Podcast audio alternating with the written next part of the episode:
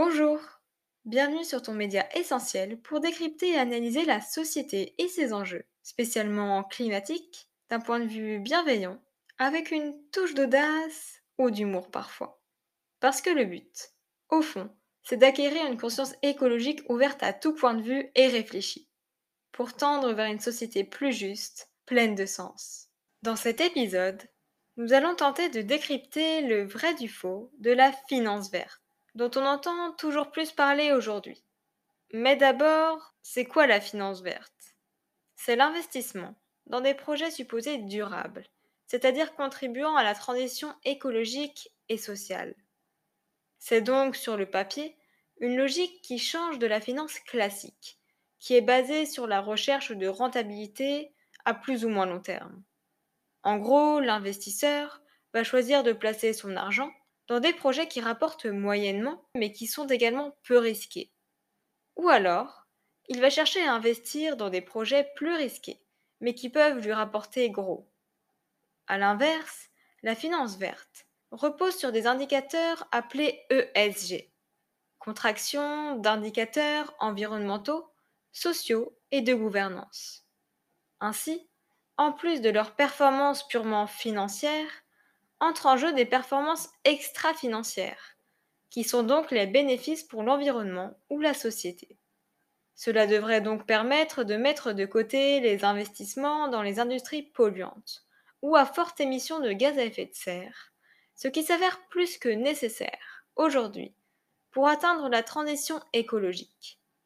A l'inverse, ce sont des projets tournés vers les énergies renouvelables, les véhicules propres ou encore les projets zéro pollution qui passeraient ici en premier plan. Or, comme vous vous en doutez, plusieurs hic entrent en jeu.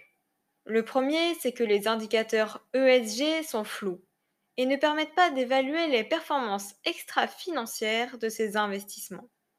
En effet, ces mesures se basent sur des données fournies par les entreprises qui sont ensuite rassemblées par des agences. Ces agences peuvent avoir des perspectives différentes et donc juger des investissements performants ou non, dépendant de leurs mesures respectives. Par ailleurs, la durabilité des actifs n'est pas définie par les indicateurs ESG, c'est-à-dire qu'on ne sait pas si les projets investis permettent réellement d'améliorer le bien-être sociétal ou de mieux considérer l'environnement. Si un investisseur prend des parts dans un projet d'énergie verte initié par Total, il semble en effet difficile de dire que c'est un véritable investissement vert, même si le projet générera très peu d'émissions de gaz à effet de serre, ou que son impact sera au final de transitionner vers des énergies plus durables. Un autre problème majeur est que les acteurs financiers, même s'ils savent que leurs actifs sont mesurés par ces indicateurs, ne semblent pas être incités à augmenter leurs performances extra-financières. Ainsi, beaucoup continuent d'investir dans des projets non conformes à ces normes environnementales et sociales, tandis que la majorité des entreprises considérées comme durables ou vertes, du moins par ces indicateurs, ne le sont pas en réalité. Ainsi, les stratégies de greenwashing sont nombreuses et massivement utilisées dans le but de faire passer ces firmes comme des actrices du changement. D'autant plus que la performance des actifs bien notés par les indicateurs ne rapporterait finalement, selon certaines études, pas plus que les autres investissements. Ce qui semble d'ailleurs étonnant.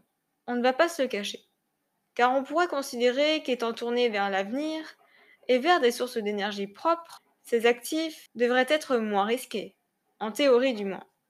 Il semble donc qu'un cadre juridique et une régulation, tout comme des systèmes de notation bien établis et clairs, semblent des facteurs indispensables pour permettre à la finance dite verte de ne pas ternir son véritable but. Et c'est bien souvent le cas.